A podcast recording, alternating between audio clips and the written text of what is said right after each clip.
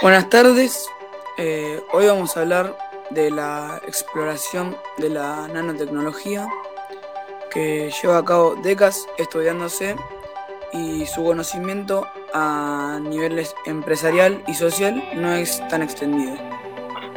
Esta tecnología es muy eficiente para muchas cosas y a la vez muy compleja de trabajarla.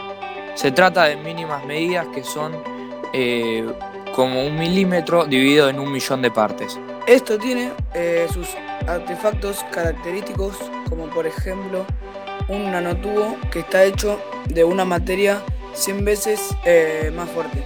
Es muy eficiente y hasta el día de hoy, como hace décadas se viene eh, descubriendo, inventando cosas nuevas sobre, esa, sobre esta tecnología.